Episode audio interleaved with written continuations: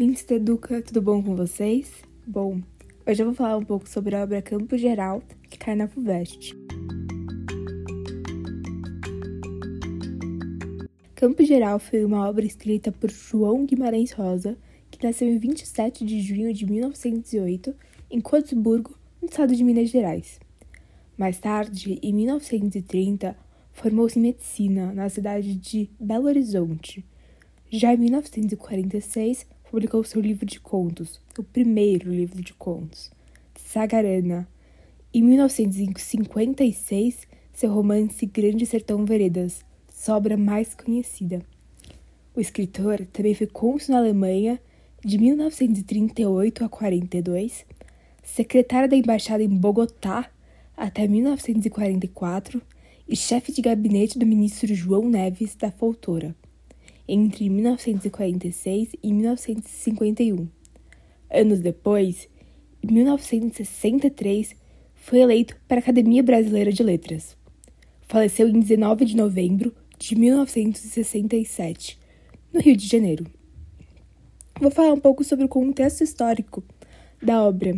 O período conhecido como República Velha, ou Primeira República, começou em 1889 com a proclamação da República e terminou em 1930 com o início da Era Vargas.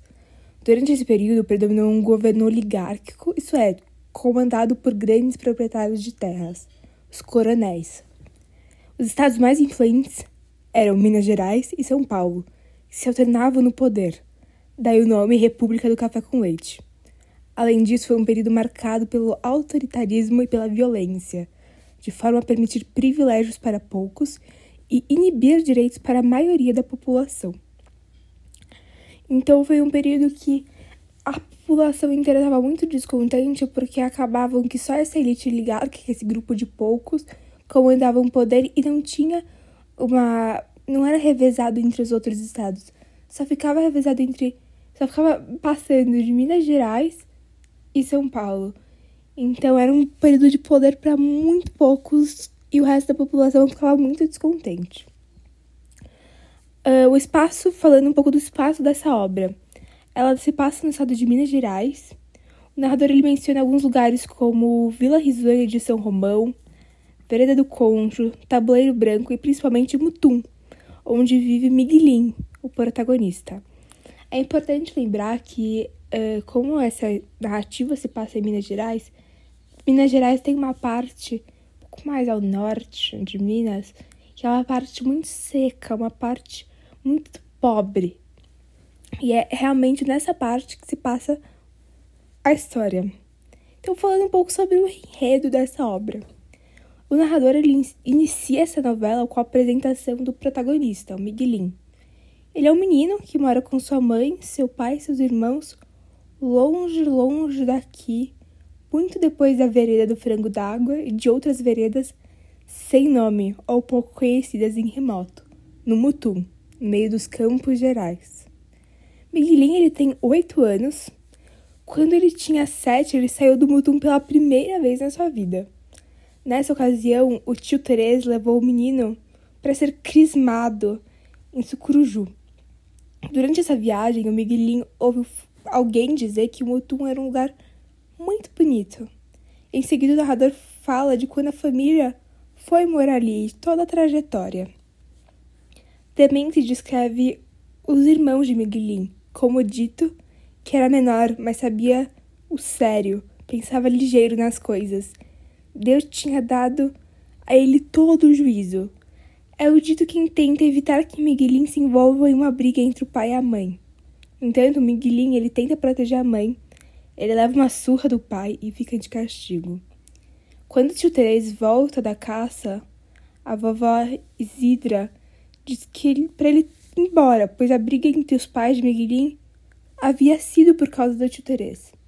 O tio Terez ele é irmão do pai de Miguelin e, ao que parece, ele está interessado na mãe do menino. Então o narrador ele revela que a vovó Isidra não gosta muito de Nanina, mãe de Miguelin.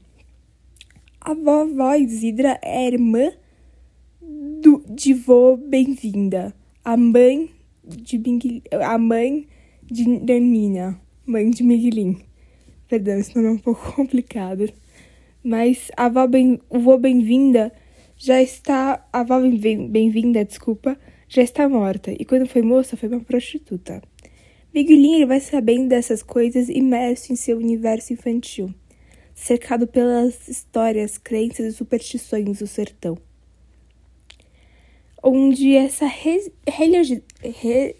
religiosidade tem uma grande importância, até penso porque ele sai do mutum para ser crismado. O seu Deogracias vai pedir dinheiro a Bernardo, leva ele e, e leva com ele o seu filho, o Patori, mas Miguelinho ele não gosta desse garoto. Ele tem nojo daquelas conversas do Patori, são coisas porcas, desgovernadas. Na sequência, Miguelinho adoece. Ele pensa que está com tuberculose e logo vai morrer. Mas o seu Aristeu vai ver o menino. E ele fala: Sucede como eu, que também uma vez já morri. Morri sim, mas acho que foi morte de devinda. Te segura e pula, Miguelinho. Levanta já. Miguelinho, dividido de tudo, se levanta mesmo, de repente. Se eu não ia morrer mais, enquanto seu Aristeu não quisesse, todo ria, tremia de alegrias. Em outra ocasião, quando está voltando para casa, depois de levar comida para o pai, na roça, Miguelinho encontra o tio Teresa no caminho. O então pede que o sobrinho entregue um bilhete à sua mãe, mas Miguelinho, no dia seguinte, devolve o bilhete ao tio. Luiz Altino, amigo do pai de Miguelinho, vai morar na roça com eles, para ajudar a plantar, e traz o papagaio, Papaco Paco. Logo depois, Miguelinho fica sabendo que Patori morreu de fome. Na sequência, Dito corta o pé num caco de pote, fica muito doente e acaba morrendo também. Miguelinho acaba a começando a ajudar o pai na roça, quando Liovaldo vai visitar a família. Miguelinho não está bem com o irmão. Depois que Liovaldo vai embora, o menino fica muito doente. Para complicar a situação, o pai mata Luiz Altino provavelmente por ciúmes, e depois se enforca com o cipó. Então tio Terez volta a morar com eles. Miguelinho melhora, e quando o doutor José Lourenço de Curvelho aparece nessa casa, descobre que o menino precisa usar óculos. Assim, com o consentimento da família, o doutor leva Miguelinho para a cidade, onde o garoto vai estudar e aprender um ofício. Então, essa é a narrativa. É, o narrador da obra de Campo Geral ele apresenta certa complexidade, já que a história é narrada da perspectiva de Miguelin, sem contudo ser contada por ele. Isso porque o narrador não usa o pronome eu, que caracteriza como narrador do personagem. Ele, portanto, é onisciente em relação ao protagonista. Já conhece a história e os pensamentos do menino, mas também é observador quando, pela perspectiva de Miguelin, relata os, fa os fatos que envolvem a família do personagem falando um pouco sobre as características dessa obra.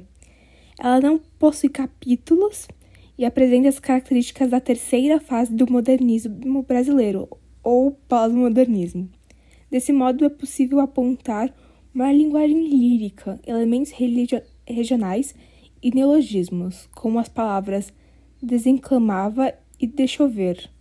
No entanto, essa obra está fundada em um tema universal, ou seja, a infância.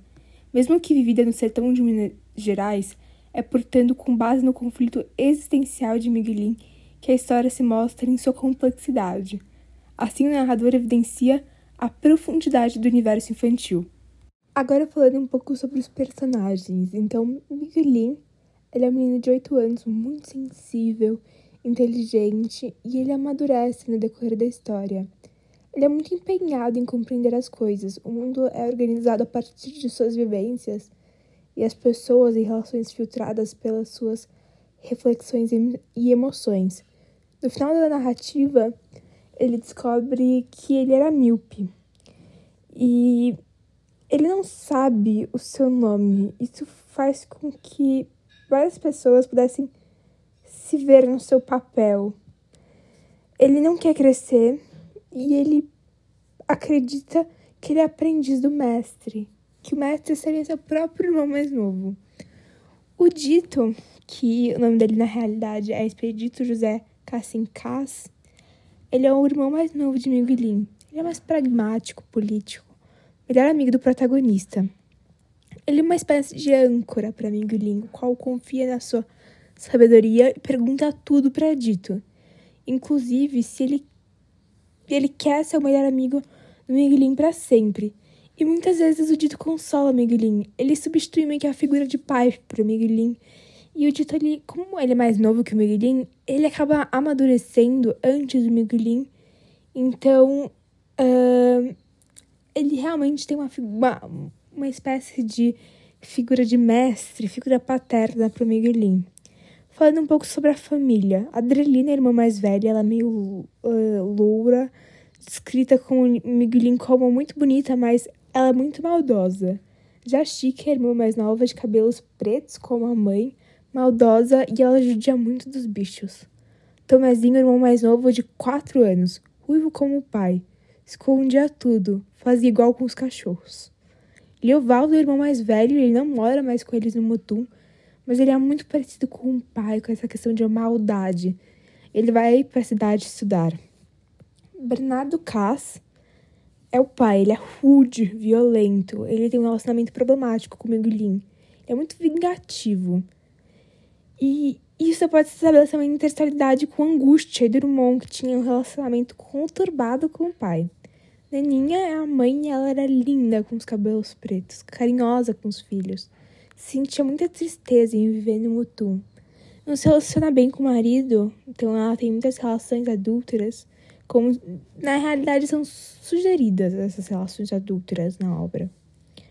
Uh, e ela não gosta do Mutum por causa das relações, uma vez que ela é apaixonada pelo tio e não gosta do seu marido.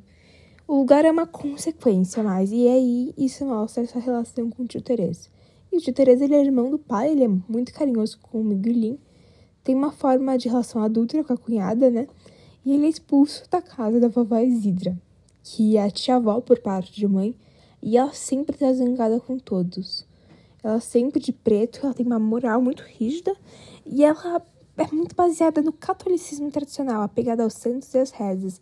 Ela meio que representa a figura da igreja que impõe o medo e ela age baseado nele. Dessa forma, o riso se opõe ao medo. Então, se tem alguma representação de riso, isso mostra como essa moral tradicional está sendo rompida. O tio Osmundo é o irmão da mãe.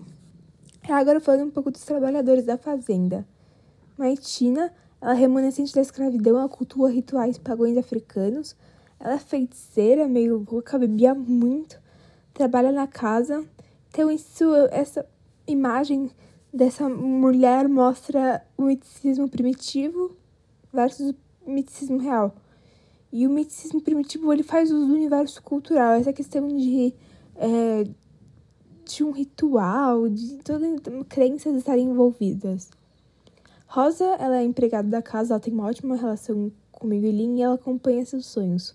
Tem o vaqueiro Jé, o vaqueiro Saluz, que abriga Miguelin por uns dias em sua casa, Ciarlinda, que é a esposa de Saluz, uma boa pessoa, sabe contar histórias. Bustica, que é o filho do, do casal. Luiz Altino, que é o último empregado contratado por Bero e assassinado por ciúmes, porque ele tem uma relação adúltera com a mãe de Miguelin. E tem os conhecidos, que é o seu Deograças, que é o curandeiro, ele entende de remédios e quando alguém estava doente, ele era a pessoa e ele estava excomungado, porque ele era considerado um feiticeiro. Tem Patori, que ele era esperto, mas muito malvado. Ele mata o rapaz, depois ele foge e aparece morto. O seu Aristeu também entendia de remédios. Já Grivo era um menino pobre que Miguelin defendia. O Dr. José Lourenço é o médico que surge no final da narrativa e a primeira pessoa que ele encontra é Miguelin. E tem os animais da fazenda, que é a cadela Pingo de Ouro, que é a pai da cadela, Uh, e Miguelin fica meio desesperado com ela ao longo da história. Gigão, que é o cachorro mais velho. E a obra é uma espécie dessa, como eu comentei, é uma espécie de biografia dessa infância pelo mundo cap captado pela criança. Mostra a sensibilidade, emoção do poder da palavra infantil. Uh, ao longo da história tem uma travessia, que é a história de aprendizagem e crescimento o processo de amadurecimento do pequeno Miguelin. Quando ele perde o dito, ele tem um ritual de passagem necessário para permitir esse crescimento, porque ele não, não tem mais essa figura de mestre, né? E quando uh, ele perde a capa ele acaba perdendo a capacidade de inventar histórias e a necessidade do sertão dele, tipo, amadurecer. O luto, quando ele perdeu o dito, é um tempo de doer, uma tempestade necessária para gerar esse amadurecimento de Miguelin, uma vez que ele era muito dependente do irmão. Então tem uma interiorização de Dito em Miguelin. Ele acaba não conseguindo lembrar da cara de Dito, mas o processo de mestre e aprendiz se conclui. O tempo de duelo pode ser, por exemplo, se relacionar com a pandemia uh, e o luto que o Covid impôs a nós. Se enfrentarmos a tempestade do jeito correto, nós saímos dela mais fortalecidos e com mais resiliência. O pai de Miguelinho ele não deixa ele ter o luto necessário, uma vez que acredita que o menino tem que ter homência. Isso é uma postura prejudicial para o protagonista, mostrando que esse momento é necessário. Além de quebrar seus brinquedos, ele decide parar de contar histórias, já que pensa que isso é uma atitude de criança. E essa também tem uma travessia física, que é os três dias com o vaqueiro Saluz, que a mãe de Miguelin manda ele para casa do vaqueiro. E o menino ele tem contado com a esposa do vaqueiro, que gosta de contar histórias, né? Só que ele volta para casa e ele decide contar uma história. Porque a literatura para ele tem um papel de promover a reflexão. Para quem esqueceu a infância desse universo mágico e fictício. Então a primeira travessia é com a pedra da cadela Pingo de Ouro, e é um processo muito bonito. E ainda mais no final da história da doença, que ele descobre que ele é míope, ela é necessária para virar cura, uma incubação desse amadurecimento. Uh, por exemplo, a pandemia é necessária para muita gente aprender muita coisa. E o amadurecimento do Minguinho já estava lá, ele só precisava se despertar. Então, quando ele descobre que ele é míope, o médico dele traz uma cura. Metaforicamente falando, os óculos eles servem para ele enxergar melhor, permite que ele consiga ver o mundo por si próprio. Então, colocar o óculos é mais um ritual de passagem. O óculos é a descoberta, enxergar com nitidez, saber por si mesmo, viajar para a cidade. Então, Vigulin se vê da sua maior decisão: ir com o médico ou não. O pai morreu, o tio Teresa está de volta. Ele decide ir e ele tem que se despedir da mãe faz com que a vida uh, de se despedir dos lugares que gostamos e começar uma nova travessia. Ou seja, a travessia de sair da escola e entrar na faculdade.